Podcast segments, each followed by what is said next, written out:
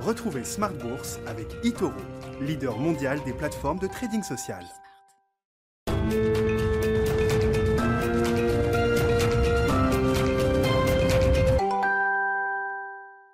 Et c'est reparti pour Smart Bourse, votre double dose quotidienne de marché en direct sur Bismart, chaque jour à la mi-journée, 12h30, 13h. Et en fin de journée, la grande édition pendant une heure à partir de 17h. Au sommaire de cette édition ce soir, un euh, beau rebond pour les marchés actions. On était dans une phase un peu de, consolidation. On a testé des niveaux techniques importants hier, notamment sur le CAC 40. Et puis on est reparti de l'avant euh, aujourd'hui avec une hausse qui est en, train de se tasser en fin de séance. Mais on a gagné 1% euh, et plus sur les actions européennes au cours de cette euh, journée de bourse. Mais complet dans un instant avec Alix Nguyen pour Tendance, mon ami. Hein, la vedette du jour, c'est bien sûr Lagardère avec l'OPA la plus attendue de l'histoire, celle de Vivendi à venir un jour sur euh, Lagardère. Et puis euh, d'autres opérations à noter également, celle de Veolia hein, qui lance une augmentation de capital de 2,5 milliards d'euros pour financer l'acquisition de Suez. Sur le front de la macroéconomie, le, le consommateur américain a peut-être un peu moins le moral, mais il continue de consommer. On a vu un rebond surprise des ventes au détail aux États-Unis pour le mois d'août, après un chiffre qui a d'ailleurs été révisé fortement à la baisse hein, pour le mois de juillet, moins 1,8% en juillet et un rebond de 0,7% pour les ventes au détail du mois d'août aux États-Unis, hein, ce qui soutient là aussi la tendance. On a même vu euh, le taux à 10 ans américain prendre quelques points de base sur la publication de cette statistique en, en début d'après-midi. On parlera des enjeux de marché bien sûr avec nos invités de Planète Marché dans un instant et puis le dernier quart d'heure de Smart Bourse, le quart d'heure thématique. Ce sera notre chronique mensuelle de la finance solidaire, la finance d'impact même précisément, avec Frédéric Villot, le fondateur de Mediatico, qui sera avec nous en plateau à 17h45 et qui nous apportera quelques éléments d'actualité autour des dernières initiatives en matière de finance solidaire et de finance d'impact.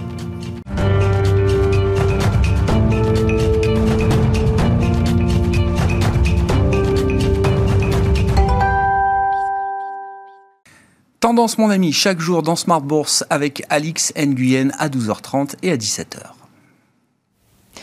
La bourse de Paris efface le repli d'hier, son plus bas niveau depuis la fin juillet. Le CAC se trouve aujourd'hui soutenu par le rebond de Wall Street hier soir, cumulé à des indicateurs américains au-dessus des attentes. Si les inscriptions au chômage ont augmenté de 20 000 à 332 000 la semaine dernière, les ventes au détail ont signé un rebond inattendu à 0,7% en août. L'indice d'activité de la fête de Philadelphie, quant à lui, affiche une hausse surprise de 11,3 points à 30,7 en août. Les marchés financiers sont comme anesthésiés euh, depuis le début du mois, tenus par des doutes sur l'ampleur de la reprise économique d'une part, mais aussi quant à la perspective d'une réduction des mesures de soutien des banques centrales. Et puis euh, plus récemment, pour couronner le tout, d'autres éléments viennent alourdir la tendance, les signes d'essoufflement de la croissance chinoise et les craintes de flambée de l'inflation. Focus sur les valeurs désormais. S'il est une valeur qui porte le CAC aujourd'hui, c'est Lagardère. Son titre bondit de plus de 19%. Un bond qui intervient après le lancement d'une OPA de Vivendi sur le groupe Lagardère, le géant français des médias contrôlé par la famille Bolloré. Euh, il détient déjà 27% du groupe dirigé par Arnaud Lagardère, a accepté de débourser près de 610 millions d'euros afin de racheter les 18% que se propose de lui vendre le fonds Amber Capital. Vivendi, euh, qui contrôlera ainsi 45% du capital de Lagardère, va franchir le seuil des 30% du capital et des droits de vote de Lagardère et se trouve donc dans l'obligation de lancer une OPA sur l'ensemble du groupe. Le numéro 1 mondial de l'eau et des déchets Veolia lance une augmentation de capital de 2,5 milliards d'euros destinée à financer une partie de l'acquisition de son rival historique Suez. Et puis une valeur dont l'ascension est sans fin, il s'agit de Virbac. Elle bondit de plus de 10%. Le laboratoire de santé animale capitalise désormais plus de 3,2 milliards d'euros, notamment porté par le marché des produits vétérinaires en pleine expansion. Le groupe relève une nouvelle fois ses prévisions financières pour 2021. Et puis Elior grimpait jusqu'à 10% au cours de la séance sous l'effet de l'achat la semaine dernière par le président du conseil d'administration Gilles Cogent de plus de 117 000 actions. Place à l'agenda. Demain, nous découvrirons les données définitives de l'inflation en août dans la zone euro avant la confiance du consommateur du Michigan aux États-Unis. Tendance, mon ami, chaque jour avec Alix Nguyen à 12h30 et à 17h dans Smart Bourse sur Bismart.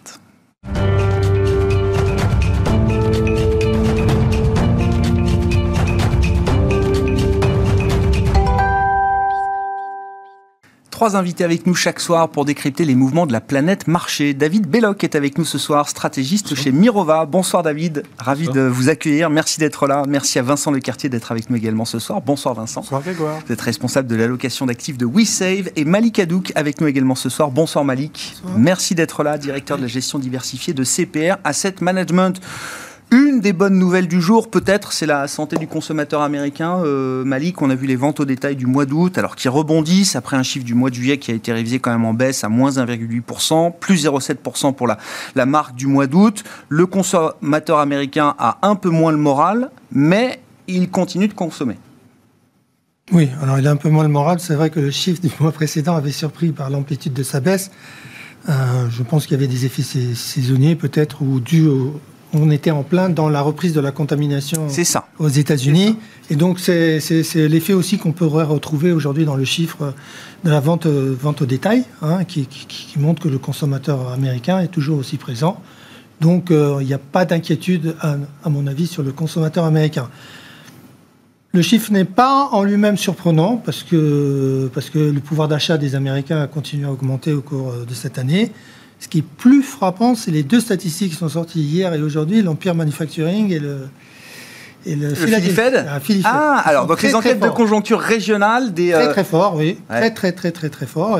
C'est assez surprenant. Donc on peut se poser la question est-ce que après le petit creux qu'on a eu, est-ce qu'il n'y a pas un rebond ah. qui est en train de L'idée d'un espèce de mini-cycle, c'est ça? Il y aurait eu un petit ralentissement avec bon, la vague Delta, peut-être la question de l'inflation aux États-Unis, qui à un moment peut. Euh, euh, On va y revenir, l'inflation. Euh, voilà, qui peut à un moment peser un peu sur le moral et le sentiment, mais vous dites là, des indicateurs avancés nous disent que. y a ah, peut-être en tout cas, les chiffres sont vraiment surprenants. Hein. Ah les, les, deux indicateurs manufacturiers là, sont vraiment très très forts. Bon. Et on voit le taux américain qui remonte un peu. Oui, il est revenu à son niveau de vendredi. Ah, oui, oui, de l'inflation qui, a, aussi été interprété de façon assez, assez impressionnante par les investisseurs, alors que l'inflation reste quand même assez élevée aux États-Unis. On en reparlera sûrement après. Il y a l'effet salarial qui va contribuer à, à la maintenir assez élevée selon nous. Mais vous dites au moment où on s'interroge quand même sur euh, l'inflexion de la croissance, la normalisation de la croissance après le pic franchi aux États-Unis, hein, euh, je crois que tout le monde est d'accord euh, sur l'idée que le pic de croissance a été franchi aux États-Unis, vous dites il y a quand même devant nous encore de bonnes choses, un niveau de croissance qui va rester très décent pour l'économie américaine. Qui va rester très décent, et en plus il y a éventuellement les accords euh, entre les républicains budgétaire. budgétaire. On verra s'il y a accord. Et quoi qu'on en dise, la, croissance américaine en 2022, elle est entendue au-dessus autour de 4%. Donc c'est deux fois le, potentiel. Mm, mm. Donc ça, à, long terme, pour nous, c'est inflationniste. Mais bon, les chiffres de l'inflation aujourd'hui ne nous donnent pas raison, mais on attend de voir encore. Il y aura un match retour. C'est ça, après le CPI du mois du mois d'août euh, en début de semaine qui montrait un début de décélération, vous dites euh, le sujet de l'inflation n'est pas terminé. Sur euh, bah, l'évaluation que vous faites de l'économie américaine à travers notamment son consommateur là qui bon reste le consommateur américain. Ah, que les, consommateurs ont, ont, dépensé les derniers chèques que l'État leur envoyait. Ouais. du coup, ils avaient encore un petit peu de vacances, donc ils en ont profité. Mmh. mais il va falloir se remettre au boulot. Euh, donc je pense que maintenant qu'il y a moins ces soutiens euh, financiers, bah, il va falloir euh, s'y remettre. Et s'y remettre, ça veut dire qu'on aura probablement des belles statistiques d'emploi. Moi, c'est mon, pressentiment. Ce qui veut dire que l'activité devrait bien se passer, la consommation devrait bien se passer.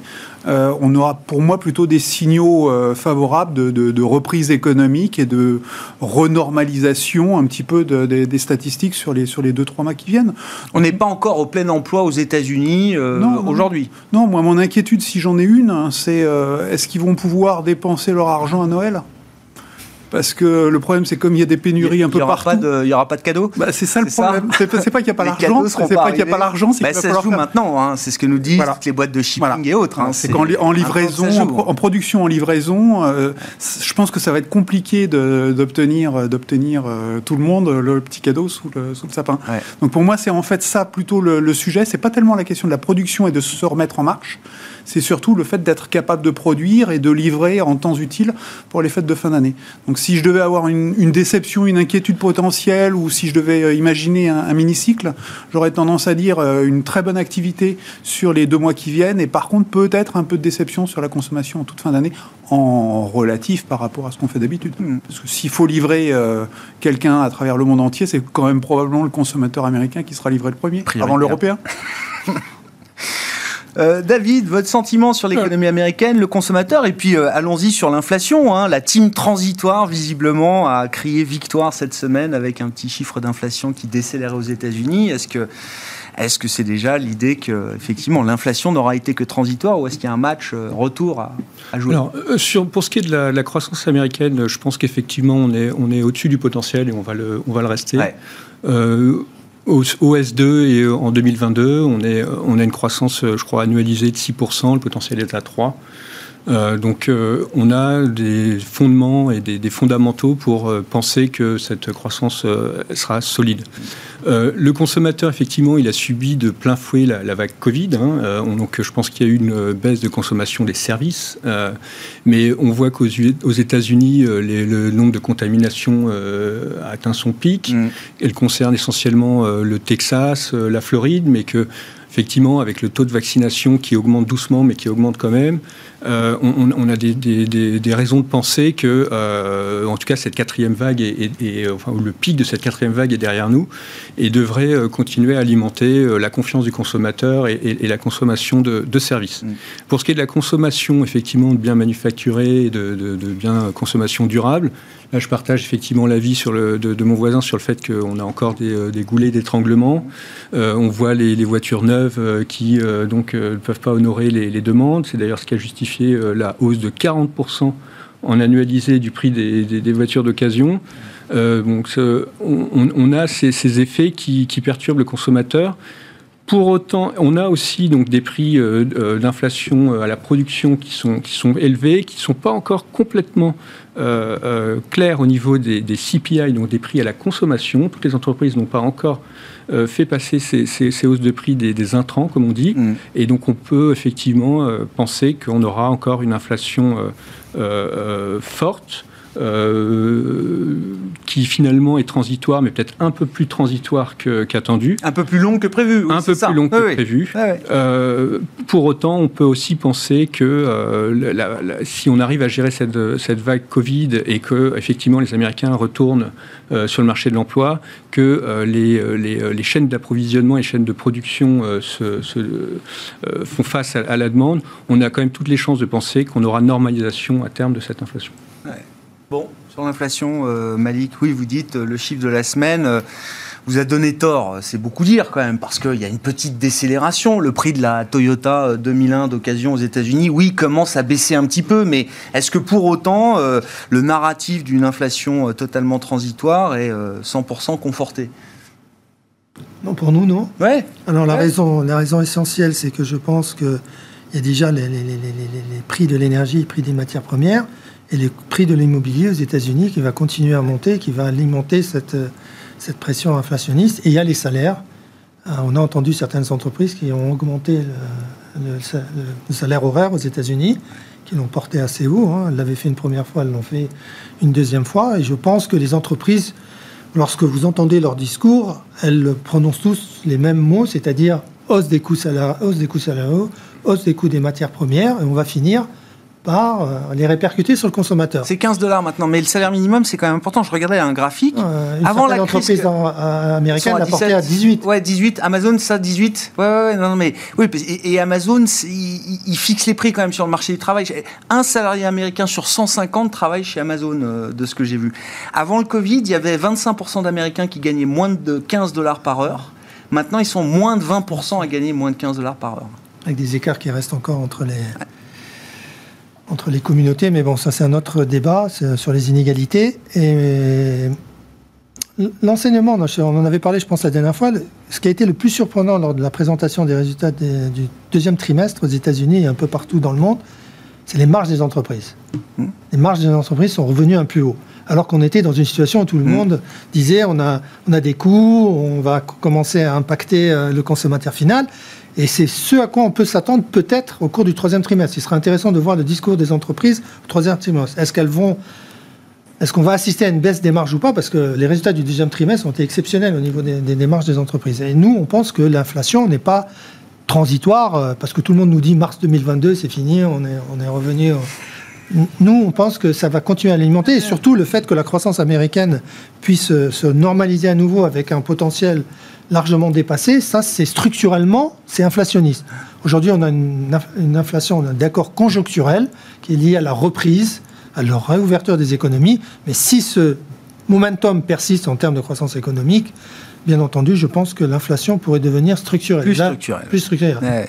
Alors après se pose la question de la Chine et l'impact que pourrait avoir la Chine si, euh, si, les Chinois subissaient une décélération encore plus rapide, parce que tous les chiffres qu'on a eus montrent qu'il y a vraiment décélération de l'activité économique. Et là, ce serait quoi? Ce serait euh, déflationniste pour le reste du monde? Oui, d'accord. Déflationniste sur les États-Unis, ça veut dire que le risque euh, pour la Fed, c'est d'avoir une Fed qui soit obligée à un moment d'être plus agressive que ce qu'elle nous dit aujourd'hui, toujours. J'imagine. Hein. Oui, oui, un des risques qui pèsent sur, sur les marchés financiers, c'est qu'on ait une, une, hausse plus importante des taux longs, parce qu'en réaction à un discours de la Fed qui dirait ben, l'inflation est vraiment persistante il faut qu'on agisse avant qu'il soit trop tard. Hmm. Donc une hausse trop marquée pénaliserait les actions. Une hausse modérée, comme dans le scénario dans lequel on est, on est à 1,35, nous on voit les taux monter dans ce scénario-là, 1,55, 1,60, 70 fin d'année. Mais il y a un scénario où on... Oui, bien sûr. on peut avoir une surréaction à nouveau des, marchés euh, obligataires. Vincent, sur l'inflation américaine, transitoire, pas transitoire, est-ce qu'on y voit un peu plus clair euh, de ce point de vue-là? Je pense qu'il y a des deux. Euh, il, y a, une partie durable, et moi je, fais partie de ceux qui pensent qu'on aura bel et bien une inflation un peu partout dans le monde plus élevée qu'auparavant, euh, qu'avant Covid. Pourquoi? Parce que j'ai tendance à dire que, les, trois grands blocs asiatiques, Europe et, euh, et, Amérique ont tendance à se replier un peu sur eux-mêmes. Et ça, ça a tendance à euh, euh augmenter un petit peu la structure de coûts euh, sur les grands pays développés. Euh, que la, la, transition énergétique, de toute façon, mmh. ça va être des coûts additionnels parce que vous allez devoir déjà basculer vers mmh. les nouvelles énergies, mais en plus continuer de maintenir en, en, en parallèle les anciennes structures pour pouvoir assurer la, la transition. Ouais, ouais. donc je pense qu'au bout du compte, tout ça, c'est euh, structurellement plus inflationniste euh, qu'auparavant. Est-ce qu'il va y avoir une euh, spirale sur les salaires? Je pense qu'on va faire un, vrai saut, disons, l'année prochaine, et qu'après ça, au bout du compte, pour les entreprises cotées en bourse, c'est-à-dire des, généralement des, grandes sociétés avec un vrai pouvoir de négociation euh, euh, vis-à-vis des salariés, je pense que ça sera relativement contenu. Euh, pour ce qui est des, entreprises, des, petites PME, là par contre oui, je pense que ça va être plus compliqué. Donc si, je regarde au niveau macro, j'ai tendance à dire que oui, effectivement, on risque d'avoir des hausses salariales qui, se voient. Si je regarde au niveau de, la bourse, je suis pas certain que ça soit aussi dramatique pour les marges.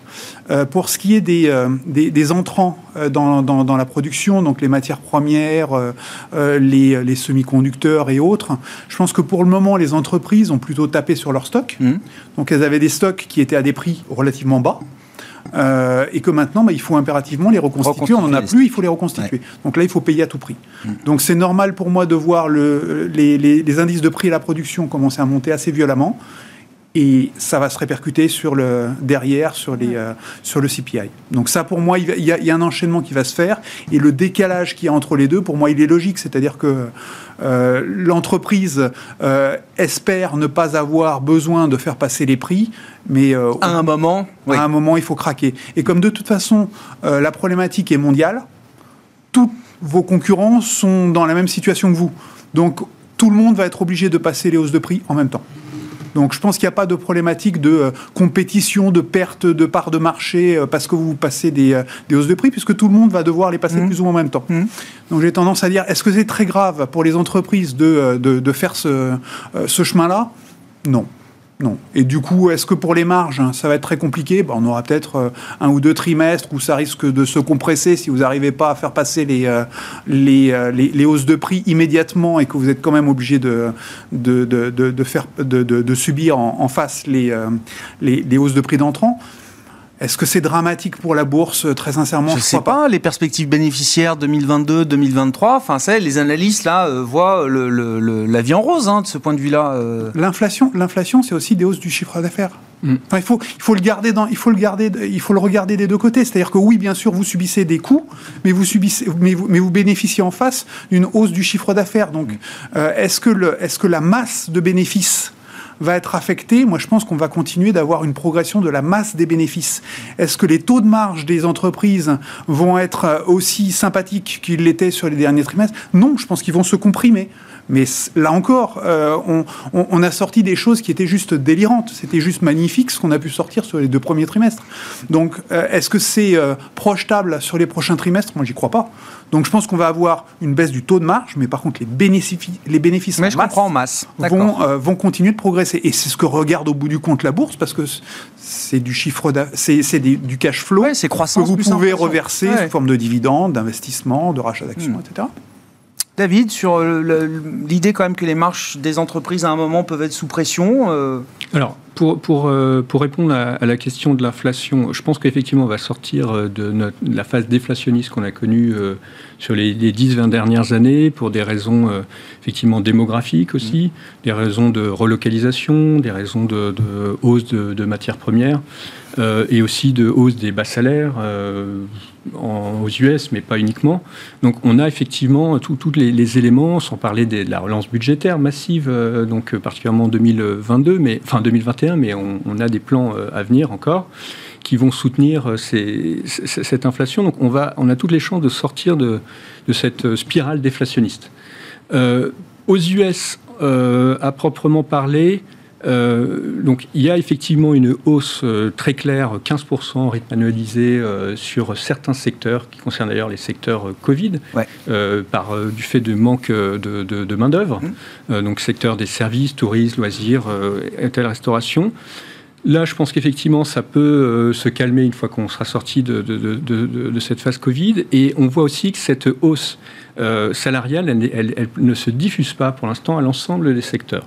Donc c'est quelque chose aussi à surveiller euh, dans les prochains chiffres, mais à ce stade, il n'y a pas de diffusion. Et on voit aussi que le coût unitaire euh, de main-d'œuvre aux US euh, reste contenu, étant donné que les entreprises ont investi massivement en technologie, gagné en productivité, et donc finalement sont plus à même de mieux payer aussi leurs salariés sans pour autant que ça impacte leur marge. Donc pour l'instant, c'est gagnant-gagnant bah, Disons que moi, sur ce point, effectivement, je pense que les, sociétés vont, euh, du fait de cette hausse de productivité et du fait que le coût de main-d'œuvre est contenu, maintenir, euh, maintenir leur marge. Alors après, ça dépend bien évidemment des, euh, secteurs. et enfin, dernier point par rapport à la réaction de la, de la Fed et d'une potentielle hausse des taux directeurs pour calmer cette inflation. alors déjà, je pense que le pari des banques centrales, c'est quand même de créer de la, de la croissance, enfin, de maintenir des taux réels négatifs, donc créer de la croissance euh, à même de rembourser la dette. Hmm.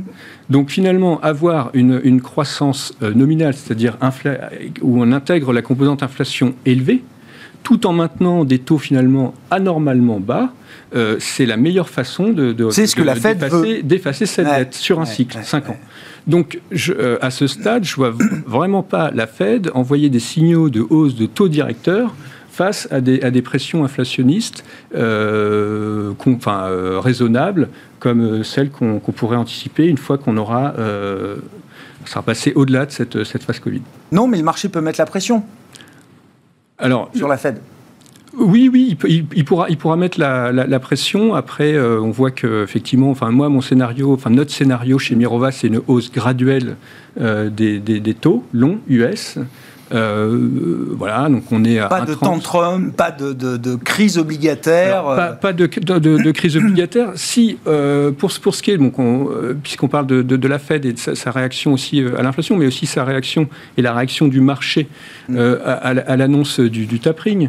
Là encore, c'est des processus e-, extrêmement longs. Pour l'instant, elle est, très accommodante. Elle va simplement réduire la quantité d'achats de trésoreries et de, mortgage-backed securities pour passer de 120 milliards à zéro en l'espace de 8 mois. Donc déjà, ça, ça va prendre du temps pour ensuite euh, progressivement réduire son bilan. Et, euh, on a vu que Powell avait réussi, enfin, ou du moins est en passe hmm. de réussir euh, son, message qui consiste à déconnecter la, hausse des, taux directeurs du, début du, tapering pour finalement faire en sorte que le tapering soit quasi un non-événement pour les marchés. Hmm. Donc, donc on aura nécessairement, via des effets d'annonce, des, réactions de marché, mais qui, à mon avis, ne, ne, sont pas un signal bear durable. Ouais. Bon, le match n'est pas terminé. Hein. Non, non, mais on, en reparlera de toute façon. Prochain rendez-vous avec la Fed, c'est la semaine prochaine, 21 et 22 euh, septembre. Et le 22 septembre, notamment avec la communication de la Fed.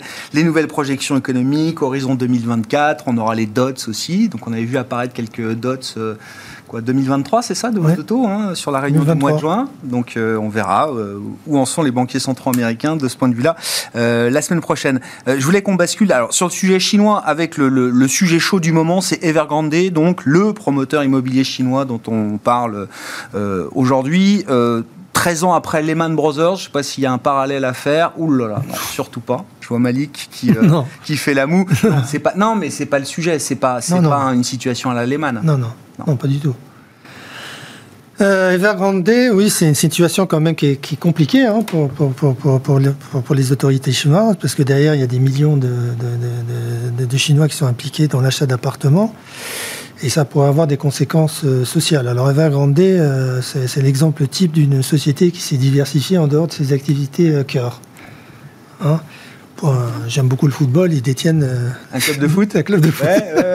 champion cette fois en Chine. ah oui Monsieur même le championnat de foot chinois. Non, c'est une. C'est juste pour, pour dire que voilà, ils se sont diversifiés sur d'autres activités autres que, le, que le sport. Et donc, ils ont une, ils ont une dette aujourd'hui euh, qui, qui, qui s'est accumulée, qui est assez importante, qui est de 260 milliards euh, de dollars. Et on voit les répercussions déjà sur, sur la bourse, notamment de Hong Kong, avec tous les promoteurs immobiliers qui, depuis quelques jours, euh, baissent assez, assez fortement parce que bah, ça pourrait faire avoir un effet contagion mm. si demain les autorités chinoises décidaient de laisser tomber totalement Evergrande. Ce n'est pas la situation qu'on anticipe parce que les conséquences euh, sociales seraient très importantes et je pense que les Chinois veulent aussi euh, éviter une certaine instabilité financière qui pourrait, euh, qui pourrait, qui pourrait marquer les marchés financiers chinois. Donc il y a un plan qui va se mettre en place, je pense, et ce qu'on souhaite pour, pour comment dire conscrire. Ça, ouais, ouais, Vous dites, vous dites, non mais vous dites, c'est une des limites que le pouvoir à Pékin n'est pas prêt à, franchir, c'est-à-dire que que euh, Alibaba perde 40% euh, en bourse euh, chez une chose, c'est une chose. Qu'on laisse faire faillite un des plus gros promoteurs immobiliers en Chine. Avec les répercussions, oui. Voilà, c'en est une autre. C'en est, une autre.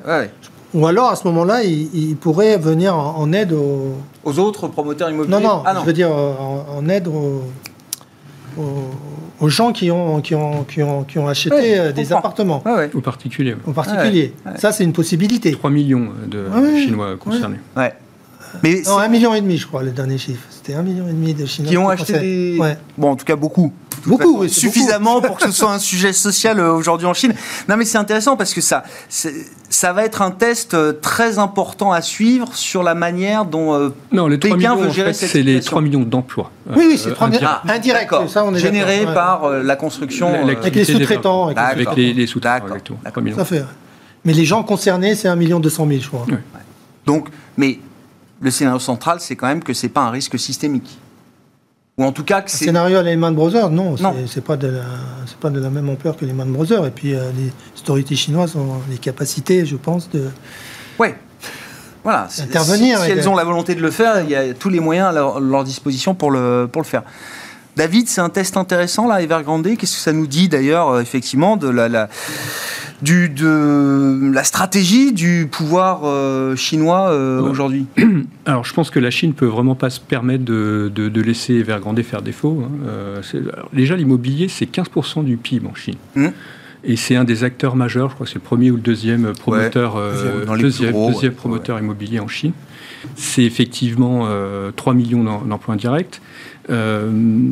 Donc, je, pense que euh, pour le coup, au sein même de l'économie chinoise, euh, ça, serait un, vrai risque systémique. Donc, je ne vois absolument pas les, autorités laisser, euh, laisser Vergandé faire défaut. Même pour faire un exemple, dans une volonté politique d'afficher comme ça un exemple, vous dites c'est pas. Y a, non, alors toute la difficulté, toute, la difficulté avec le, gouvernement chinois, on l'a vu au niveau des réglementations cet été, c'est il ne s'est pas encore attaqué ou assez peu à la spéculation immobilière. Euh, il va falloir qu'il le fasse. Euh, et comme je disais, le poids de l'immobilier euh, au sein de la, croissance chinoise est, fort, donc il va falloir qu'il le fasse, mais avec, avec doigté. Mm. donc après, laisser Evergrande faire défaut pour envoyer un, signal fort au, secteur, au secteur je ne sais pas si c'est ce qu'il y a de plus productif, concrètement. c'est très clair. Et après, d'un point de vue mondial et sur impact marché, bon, c'est évident que enfin, je pense contrairement à Lehman, pour le coup, ça reste euh, marché domestique chinois, donc c'est quand même beaucoup plus euh, cantonné à l'économie domestique chinoise. Et mm. au cas où il y aurait éventuellement défaut, je ne pense pas que ça aurait les mêmes conséquences. Mm sur la planète finance. Il y, a, pas, enfin, est-ce qu'on voit déjà des vagues? Alors je sais qu'ils suspendent leurs obligations, que voilà, les, les bonds Evergrande doivent être au plus bas, j'imagine, euh, etc. Mais euh, au-delà de cette situation Evergrande, euh, est-ce qu'on voit sur, je sais pas, des marchés de crédit en Chine, en Asie, jusque chez nous Est-ce qu'il y a des mouvements Moi, c'est ce qui m'a frappé. Particulier, non Ce qui m'a frappé pour l'émission, j'ai regardé le high yield. Ça bouge pas? Ça ne bouge pas ça ne bouge pas. Donc, euh, donc pour le moment, euh, la, dette est essentiellement, même s'il y en a, euh, on va dire, une, probablement une centaine de milliards sur les 260 qui, qui sont détenus par des, des mains étrangères. J'ai vu qu'il y avait des obligations, alors celles émises en dollars, qui étaient de, droit américain, évidemment. Hein, notamment du droit de New York. Oui, non mais euh, s'il y a un problème, c'est clair qu'il va y avoir du juridique derrière. Donc voilà, une restructuration des obligations américaines d'Evergrande, ça pourrait finir devant un tribunal de New York euh, d'une certaine oui, manière. Bien sûr, bien sûr. euh, non, pour, le moment, pour le moment, moi je constate pas de euh, d'effet domino significatif sur les taux, les, les, taux à long terme chinois pour le moment, vous, avez, euh, vous êtes détendu d'une trentaine de points de base. Donc il n'y a pas de euh, flight to quality vers, euh, vers les obligations d'État. si vous regardez la devise, alors je veux bien qu'elle soit manipulée, pilotée par l'État, mais on fait du zéro par rapport au dollar sur l'année. Donc là aussi, il n'y a pas de à l'évidence de stratégie de leur part, de déjà essayer de euh, rapatrier des devises étrangères par un, commerce extérieur qui serait dopé pour essayer de compenser un risque de crise financière. Donc, je, pour le moment, je vois pas de, de, hmm. euh, signaux euh, spécialement inquiétants autour de ce, de, ce cas-là. Est-ce qu'ils peuvent laisser le dossier faire faillite? Moi, personnellement, sincèrement, je l'exclus toujours pas, parce que j'ai l'impression qu'ils veulent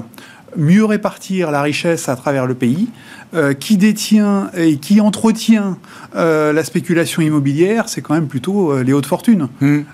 donc d'une certaine manière, c'est aussi une, une, façon de casser la tendance, la spéculation et de pousser ensuite les gens. si vous avez un pouvoir d'achat qui est amélioré parce que le, le, le, coût d'accès à l'immobilier a été abaissé, vous pouvez transférer ces, ces capitaux sur de la consommation courante. Et c'est quand même l'idée du pays d'essayer de remonter au fur et à mesure la consommation nationale. Donc vous pouvez essayer de taper sur euh, l'axe principal, c'est-à-dire euh, euh, la dépense immobilière pour casser cette spéculation hmm. et derrière dire aux gens bon, ben, maintenant on, on, a maîtrisé la problématique du prix immobilier, vous avez du pouvoir d'achat pour dépenser et relancer toute une série d'activités nationales qui pour le moment tournent en rond. Donc oui, il y a une forte dépendance à l'immobilier. Et je pense que le pays n'est pas forcément à l'aise avec cette situation. Et il sait très bien que depuis des années et des années, ils ont dépensé énormément en sachant que c'était à perte euh, dans les infrastructures ou dans, ou dans l'immobilier de, logement, simplement parce qu'il fallait créer de la croissance. Mmh. Aujourd'hui, la croissance, d'une certaine manière, je pense que ça n'est plus le sujet, parce qu'ils savent très bien que pour des raisons démographiques, c'est-à-dire que vous allez diviser par deux la population chinoise à horizon de fin du siècle. La quantité de croissance qui est importante. Donc la ah question, la question n'est plus la, question de la quantité, mais la question de la qualité et de la répartition. Donc je pense qu'aujourd'hui, euh, il n'est pas impossible que pour des raisons, je dirais, à la fois idéologiques et, euh, et économiques aussi, euh, qu'ils laissent faire faillite Evergrande, mais derrière, évidemment, ils mettront en place une série de parachutes de protection pour la population. Pour... Enfin, et, bon ordre, exactement. Et on ne peut pas dire qu'en plus, en plus qu'on soit vraiment surpris. Ça fait déjà plusieurs mois que euh, l'alerte Evergrande euh, traîne. Donc C'est l'anti-Lehman de ce point de vue. Ils ont eu le temps de se préparer. Ils ont eu le temps de se préparer. Puisqu'on est sur la Chine, là, bon, il y a le, alors euh, les pleurs français après la rupture du contrat du siècle. Les autorités australiennes, Canberra, ont donc décidé de se tourner finalement vers les Américains. Mhm. Euh, alors évidemment, à Paris, ça fait les gros titres, euh, bien sûr, mais je voulais prendre le sujet par l'angle chinois, justement. Une des réactions qu'il fallait noter dans cette recomposition, ce partenariat stratégique que veut nouer l'Australie avec les États-Unis et le Royaume-Uni, euh, notons-le, euh, c'est la réaction de Pékin qui dénonce cette euh, coopération, un jeu nucléaire dangereux dans une zone où on sait que voilà, la Chine veut étendre une présence militaire même jusqu'à un certain Clairement, le retrait de l'Afghanistan a été une catastrophe absolue. ça a été très très très mal organisé. pour essayer de le justifier, l'idée c'est quand même de dire on se redéploie ailleurs. On sort, on sort des, euh, euh, des militaires euh, immobilisés à, cet endroit-là pour les remettre à un endroit où ça nous semble plus utile. L'endroit qui me semble être le plus utile, c'est Taïwan, mm. c'est-à-dire les semi-conducteurs au monde. Donc, euh, donc pour moi, le, message il est assez clair et je pense que les Chinois, de ce point de vue-là, ont parfaitement raison de dire attendez, à quoi vous jouez euh, Qu'est-ce que c'est que ce redéploiement militaire euh, qui est en train de s'organiser sur la zone Pacifique, mer de Chine? Voilà. Voilà. Donc, donc, moi, je comprends parfaitement la Chine de, de, s'offusquer, de, s'interpeller du fait que euh, euh, tout à coup, il y ait de nouveau une forme de, euh, de, déploiement de, forces occidentales qui se met sur ce qu'elle considère être son territoire. Et du point de vue américain, tant pis si on marche sur la France, c'est stratégique et ça en vaut la, ça en vaut la peine. Je pense, je pense que ça va à peine où est la France. non, non, non, non, mais depuis, non, non, mais depuis, euh, depuis bien longtemps, euh, l'Europe, euh, on, voit bien la manière dont, dont les présidents successifs ont, ont eu des relations avec l'Europe. On voit bien que ça reste un partenaire, mais secondaire. secondaire. S'il faut prendre des décisions, on ne va pas être consulté. David, vous disiez où effectivement la France est un peu un dommage collatéral d'une recomposition euh, géopolitique euh, bah, importante pour les États-Unis dans cette oui, zone. Oui, c'est clairement une victime collatérale et je pense que c'est une façon pour Biden, après la débâcle euh, en Afghanistan, enfin du retrait forcé et rapide d'Afghanistan, de, reprendre de réassurer aussi quelques partenaires asiatiques de, de rassurer quelques partenaires asiatiques de, rassurer ses partenaires historiques le, UK l'Australie et de reprendre la main aussi euh, sur euh, sur sur l'agenda et, et, envoyer un signal fort à la Chine puisqu'en fait le, retrait donc de l'Afghanistan et de ses, euh, conflits au Moyen-Orient a, pour but de, renforcer la, puissance militaire en mer de Chine. Hmm. Malik il non, non, la, la, situation. On est, on est d'accord, mais ça, c'est un élément qu'il faudra suivre avec attention. C'est le risque géopolitique parce que les Chinois vont devenir très agressifs. Les Américains vont l'être aussi. Euh, d'ailleurs, euh, le président chinois a refusé de rencontrer euh, Biden, qui lui avait proposé une rencontre. Ah, j'ai pas vu ça. Ils se sont appelés pourtant il n'y a pas très longtemps. Oui, 90 minutes. Un match de foot. non, Il avait proposé une rencontre qu'il a refusée. Ah ouais. Voilà. Donc ça, c'est un élément qu'il va falloir suivre avec attention et ça, ça peut être un déclencheur de, une correction assez sévère si les tensions ont remonté très ah. fortement. Déjà, elles n'ont pas baissé. Elles n'ont pas baissé, mais, l'escalade des tensions pourrait reprendre. L'escalade, ah oui, l'escalade pourrait reprendre. Donc, il va falloir suivre ça. Bon, sur les marchés, qu'est-ce qu'on fait euh, en cette euh, voilà en ce, mois de septembre euh, du Rien, tout va bien. les marges non, bah, eh ben- l'inflation, l'inflation n'est pas un problème. Non, mais du coup l'idée, je reviens. Pas je reviens à ce que vous disiez en début de. Non, mais le Goldilocks continue mais attendez, Goldilocks, c'est quoi? C'est on revient à un schéma très défensif, croissance visible, ou c'est euh, le cycle repart, comme vous le disiez aux États-Unis, les enquêtes redeviennent, redeviennent très fortes. Il faut être toujours tilté cyclique dans ces, ces portefeuilles. Moi, je continue à penser qu'il faut être tilté cyclique et value dans les portefeuilles. Bah pour moi, c'est pas Goldilocks. Hein. Enfin, c'est. Bah si, si, si. Ça veut dire que le marché peut rester euh, étal, mais en surface, il y a des, il y a des mouvements qui peuvent, qui peuvent euh, se, se, se, se, poursuivre parce que la value, on en avait parlé la dernière fois effacer tout le gain qu'elle avait en relatif par rapport à, la croissance à la faveur du maintien des taux d'intérêt réels négatifs et des taux longs bas. Donc aujourd'hui, nous, on pense que voilà, les taux vont continuer à monter et qu'il y a, y a une fenêtre de tir pour se, repositionner sur la value, même si, les, même si les marchés ne vont pas nécessairement euh, progresser fortement, sauf si vraiment les résultats du troisième trimestre sont, sont, nous surprennent encore très, favor, très favorablement. En tout cas, il y a, un élément au cours de l'été, c'est que des marchés qui ont profité de la hausse, c'est des marchés où les banques centrales ont continué ah à avoir leur bilan augmenté. Hein. Je, voyais, je regardais un chiffre la dernière fois qui, est assez marquant, c'est que le bilan de la Banque centrale américaine entre 2009 et aujourd'hui a été multiplié par 4. Le S&P, il a fait quoi? X 4 x 4. C'est la même courbe. C'est la même courbe. Oui. Mais bon, quand, on prend le, quand on prend la Banque centrale japonaise, ça ne donne pas tout à fait le, même résultat, par exemple. Les montants en jeu n'ont pas été, pas, par 4. pas été les mêmes. Et puis le Japon a fait face à un, risque déflationniste pendant longtemps. Et il y, avait, il y a des problèmes politiques. Alors pour vous, sur le Japon, je pense que...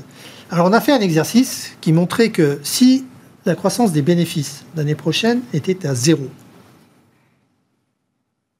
on, se place dans la situation ah où la croissance ralentit vraiment, il y a une hausse des prix des premières, une hausse de l'inflation et la croissance des bénéfices a ramené à zéro. On se retrouve avec des PE terminaux en 2022 de 23 aux États-Unis. Ouais. De... quoi 21 aujourd'hui, c'est ça? 23. D'accord. Donc 23. Les seuls marchés qui apparaisseraient attractifs à ces niveaux-là, non, non. c'est les marchés émergents. On est sur un PE final de 12.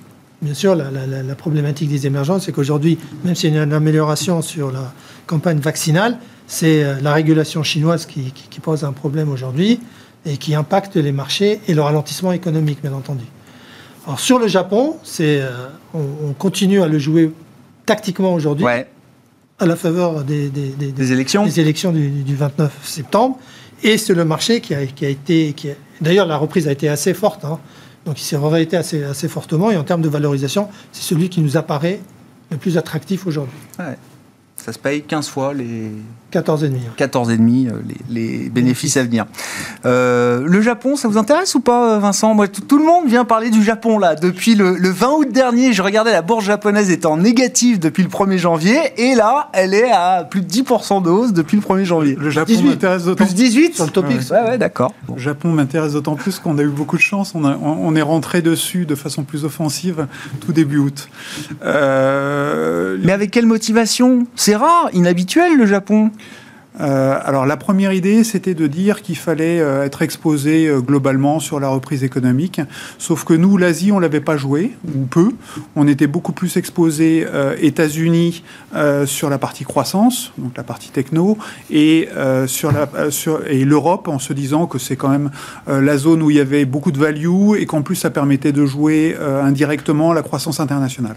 Donc le, le, mix, il était essentiellement là. Donc on était peu exposé mm-hmm. sur l'Asie et on s'était dit qu'au fur et à mesure, puisque euh, l'Asie euh, souffrait ou euh, était extrêmement en retard, qu'il fallait y revenir.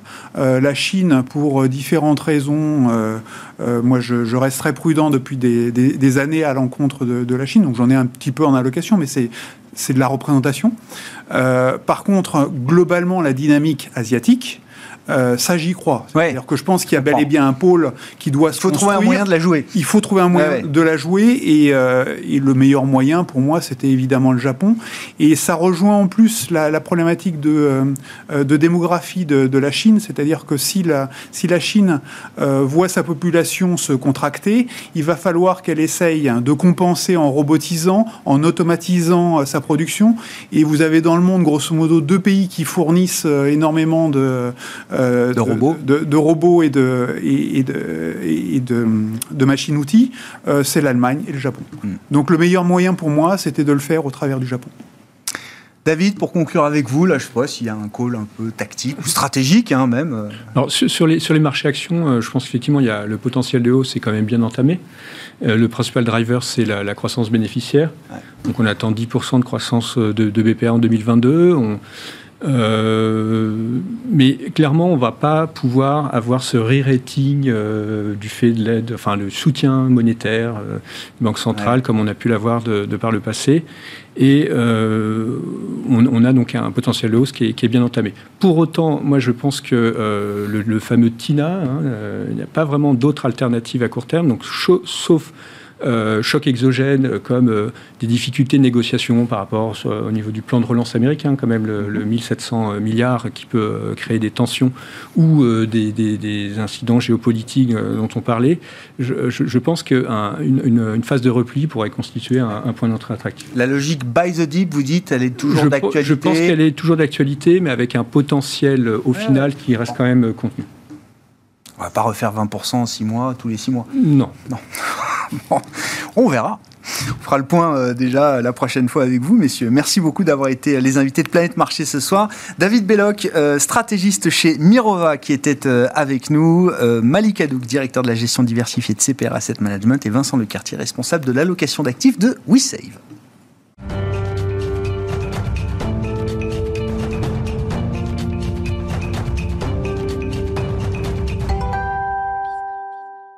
Le dernier quart d'heure de Smart Bourse, chaque soir, c'est le quart d'heure thématique. Et ce soir, c'est notre rendez-vous mensuel pour parler de finances solidaires et même de finances d'impact, plus précisément ce soir. Frédéric Vuillot, qu'on retrouve en plateau. Bonsoir Frédéric. Bonsoir Grégoire et merci pour l'invitation. Oh, ravi de vous retrouver pour cette euh, saison de Smart Bourse qui se poursuit. Fondateur de Mediatico, le média qui redonne du sens à l'économie, euh, Frédéric. Euh, bon, on parle avec vous, avec d'autres, de la vague, de l'investissement responsable. Investissement qui a du sens. voilà. à son argent et à ses investissements. Et, je disais, euh, le rendez-vous habituel avec vous, c'est parler de finances solidaires, mais là, vous voulez nous emmener dans le monde de la finance d'impact, plus précisément. C'est ça. Alors en fait, on n'est pas très loin du même domaine en réalité. On l'élargit un petit peu. Chez Mediatico, ça fait huit ans qu'on en parle, mais là, il y a quand même un mouvement de fond. Il y a un consensus de plus en plus général qui se fait autour du besoin de redonner du sens à son argent et à ses investissements en général. Et puis, euh, il se trouve que la finance d'impact, eh bien, en cette rentrée, c'était l'un des thèmes qui a été abordé aux universités d'été de l'économie de demain, qui se déroulait fin août, juste en face de la rencontre des entrepreneurs de France du MEDEF, comme par hasard. Euh, c'était aussi un des grands thèmes euh, début septembre du forum 3.0 organisé par l'association Convergence. 3.0, c'est zéro pauvreté, zéro carbone, zéro exclusion. Donc, et on voit comment les gens se mobilisent pour euh, relever ces défis qui sont des défis euh, des objectifs du développement durable de l'ONU, hein, donc ça, ça, en fait partie. Ce forum-là, il se déroulait au Palais Brognard, donc à l'ancienne bourse de Paris, et c'est au Palais Brognard donc qu'a été révélé pour la première fois le premier baromètre sur la finance d'impact, et c'était ça dont j'avais envie de vous parler aujourd'hui, parce que on a une définition de cette finance d'impact qui commence à se définir assez clairement. Euh, c'est une finance qui cherche intentionnellement une rentabilité économique, bien sûr, et la création d'un impact positif au plan social et environnemental. Et quand on creuse un petit peu, ce qu'on comprend au travers de ces lignes, c'est que la finance d'impact, bah, c'est une démarche financière qui est forcément volontaire. D'abord, elle n'arrive pas là par hasard. Ensuite, elle est vraiment core business, c'est-à-dire que la recherche d'impact, elle ne elle doit pas arriver euh, après avoir déjà constitué son portefeuille. En réalité, elle doit être au démarrage de la pas de la diversification bah périphérique. On ne repeint pas en vert son portefeuille d'actifs. Hein, on essaye vraiment de lui donner du sens dès le départ. Et puis la, troisième notion, c'est que cette, cette, cet impact, il doit être mesurable. Ça veut dire qu'il faut qu'on mette en place des indicateurs pour les suivre dans le temps, pour vérifier, euh, pour se donner des objectifs et vérifier qu'on arrive à les atteindre. Et c'est là où on rentre dans le dur, euh, évidemment, euh, Frédéric, parce qu'il y a forcément des impacts qui sont plus facilement mesurables que d'autres. C'est ça. Alors, j'ai interviewé pour Mediatico plusieurs euh, personnes dans le monde de la banque et de l'investissement et de la finance. En fait, ils disent un petit peu tous la même chose. La mesure d'impact, c'est super difficile. Ils vous le disent pas tout de suite, mais en réalité, quand on creuse, c'est bien ça qu'ils disent. Pourquoi? Euh, bah Parce qu'en fait, on sait mesurer les émissions de CO2, hein, les émissions de, gaz à effet de serre. Euh, on sait mesurer le nombre, le, nombre d'emplois d'insertion qu'on peut créer si on met de l'argent dans une structure d'insertion, par exemple. Par contre, dès qu'on veut redynamiser un territoire, arriver à mesurer la redynamisation du territoire, c'est beaucoup plus difficile. Mm. Si on veut parler d'interculturel, d'intergénérationnel, c'est beaucoup plus difficile. C'est quoi ces indicateurs-là? C'est très informel. Et puis, il y a une autre raison aussi qui fait que c'est difficile de mesurer son impact, c'est qu'en fait, les indicateurs, euh, les indicateurs d'impact, donc, ils diffèrent d'un secteur d'activité à ah l'autre. Ils diffèrent d'un pays à l'autre en Europe en particulier, et ça c'est un enjeu euh, qu'il faudra aborder en 2022 euh, lorsque la France présidera l'Union européenne. Je sais que c'est un des enjeux du, gouvernement aujourd'hui. Bon, bah, cette disparité des indicateurs de mesure d'impact, eh ben, ça empêche les comparaisons, ça perturbe les, méthodes d'évaluation des, financiers, et il faut tout juste euh, être humble en se disant, bah, on est en phase de recherche-développement autour de cette mesure d'impact, on est en train d'avancer gentiment, il y a un petit peu urgence au regard de certains enjeux climatiques notamment, sauf qu'on ne peut pas aller trop vite, il faut arriver à se mettre d'accord. Non, non, mais c'est vrai, au-delà des grands enjeux, et vous le dites, hein, euh, le, carbone, c'est facile à mesurer, les emplois, c'est facile à mesurer, mais les, biais culturels, les biais pays par pays, c'est quelque chose de très, très compliqué. Hein. Quand on discute avec les banquiers, comme vous dites, la, recherche ESG, c'est vraiment quelque chose de très, très compliqué. On n'a pas du tout les mêmes biais aux États-Unis, euh, en Europe, et même au sein de l'Europe, à travers les différents pays de, de l'Union. Et puis, petite parenthèse, c'est encore plus compliqué quand vous avez des entreprises comme la Deutsche Bank qui se fait rattraper par la SEC aux États-Unis, le gendarme de la bourse, qui lui dit Bah oui, mais en fait, euh, euh, vos, vos, fonds ESG, là, ils n'existent pas en réalité, vous nous avez menti sur. Euh, alors, il va y avoir une enquête, et puis il y aura probablement des amendes qui vont probablement se chiffrer en milliards de dollars. On a aussi un problème de confiance des consommateurs, des épargnants, des citoyens, des investisseurs sur, sur ce que font les établissements financiers quand ils communiquent sur, sur les indicateurs USG, par exemple. Si on, est sur ce périmètre de la finance d'impact et qu'on essaye de quantifier justement ce que représente la finance d'impact aujourd'hui, est-ce qu'on arrive à mettre un chiffre dessus, Frédéric? Oui, alors on a le, le, Global Impact Investing Network qui nous dit que le marché de l'investissement d'impact, c'est, dans le monde, 715 milliards de dollars. C'est considérable. Euh, ça pourrait être davantage en réalité quand on regarde ce que pèse l'assurance vie par, hmm. par exemple. Voilà, c'est deux fois plus en France. C'est quoi 1400 euh, milliards, oui, c'est ça en France. Hein, voilà. plus de 1500, oui. plus de 1500. Voilà. Euh, alors, il faut essayer de comprendre ce que ça recouvre, cette hmm. finance d'impact. Il y a plusieurs familles en réalité. je vais vous en citer trois. si on parle de la microfinance, elle est née dans les années 90. La microfinance, c'est cette, cette finance qui accorde des microcrédits aux petits entrepreneurs à l'autre bout du monde, parfois en France aussi, parce qu'une couturière a besoin de s'acheter une machine à coudre pour pouvoir faire son activité professionnelle. Cette microfinance-là, aujourd'hui, elle a accordé en 2020 160, enfin elle avait en 2020 160 hmm. milliards de dollars de crédit en cours d'accord, qu'elle a accordé à 140 millions de petits emprunteurs. C'est quand même considérable. On a euh, la finance verte, euh, dont on sait qu'elle a, euh, elle a émis pour 300 milliards de dollars d'obligations climat l'année dernière pour relever ce défi de, de l'enjeu climatique. Et puis on a l'impact investing. Donc là, on est plus sur tous ces investissements à impact dans le secteur non coté, notamment l'économie sociale et solidaire, dont on parle beaucoup sur medico.fr. Vous venez toujours avec quelques idées ou quelques actualités euh, intéressantes quand on est investisseur, qu'on veut donner du sens euh, à son épargne, qu'on veut devenir un investisseur à impact. C'est ça.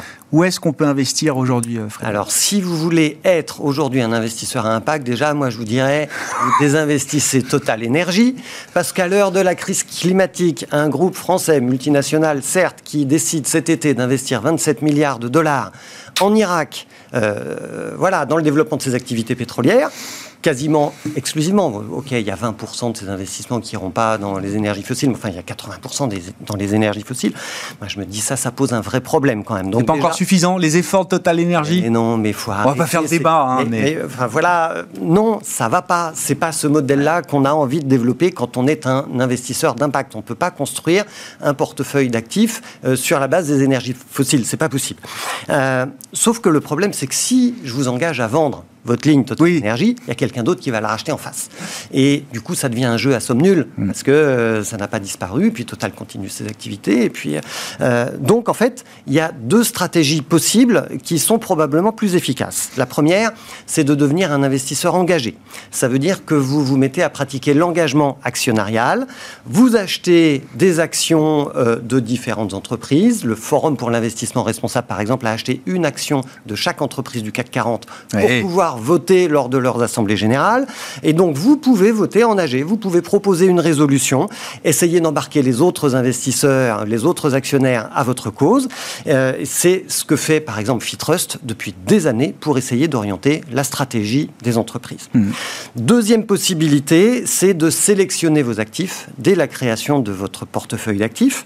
Et donc, ça veut dire que vous allez pratiquer ce qu'on appelle l'exclusion. Vous excluez des secteurs d'activité, par exemple le pétrole. Hmm. Il peut y en avoir d'autres. Oui, oui, Et, euh, et, ça, c'est la stratégie, par exemple, des Le tabac, les armes, généralement, c'est ces secteurs-là. Voilà, pétrole, tabac, armes, c'est les plus classiques. Figurez-vous qu'il y a Novetic qui nous disait euh, le mois dernier qu'on a une centaine de fonds verts en Europe qui ont des règles d'exclusion liées à la biodiversité. Ça, c'est intéressant. Ça veut dire dans les portefeuilles d'actifs, il n'y a pas d'huile de palme, il n'y a pas d'OGM, il n'y a pas d'élevage intensif, il n'y a pas de pâte à papier, parce que si on fait de la pâte à papier, si on en a en portefeuille, ça veut dire qu'on a coupé plein d'arbres pour produire de la mm. pâte à papier. Donc voilà, il y a une stratégie d'exclusion des, lignes de portefeuille qui se met en place progressivement.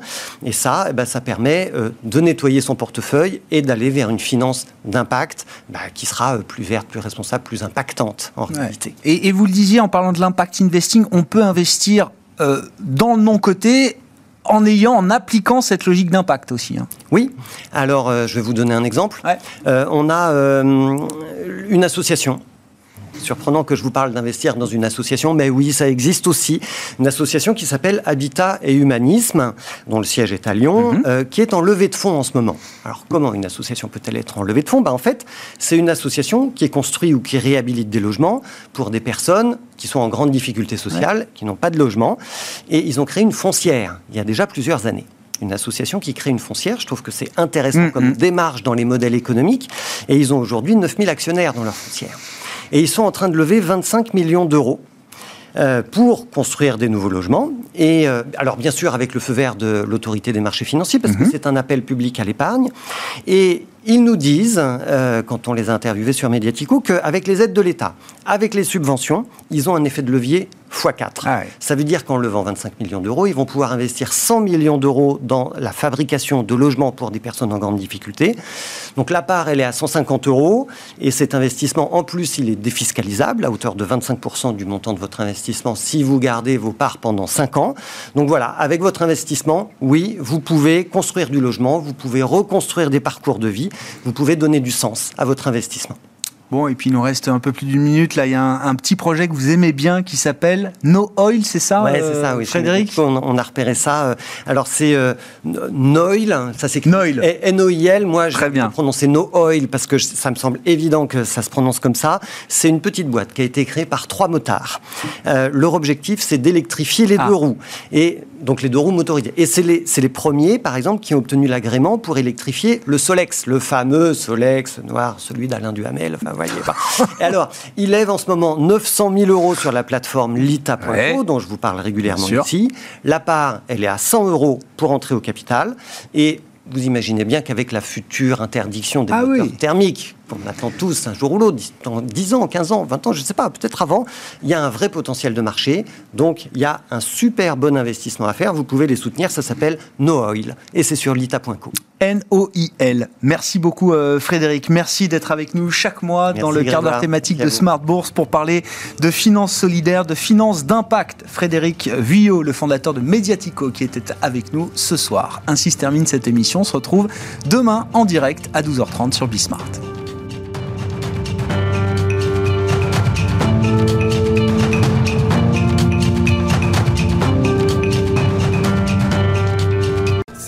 Smart Bourse avec Itoro, leader mondial des plateformes de trading social.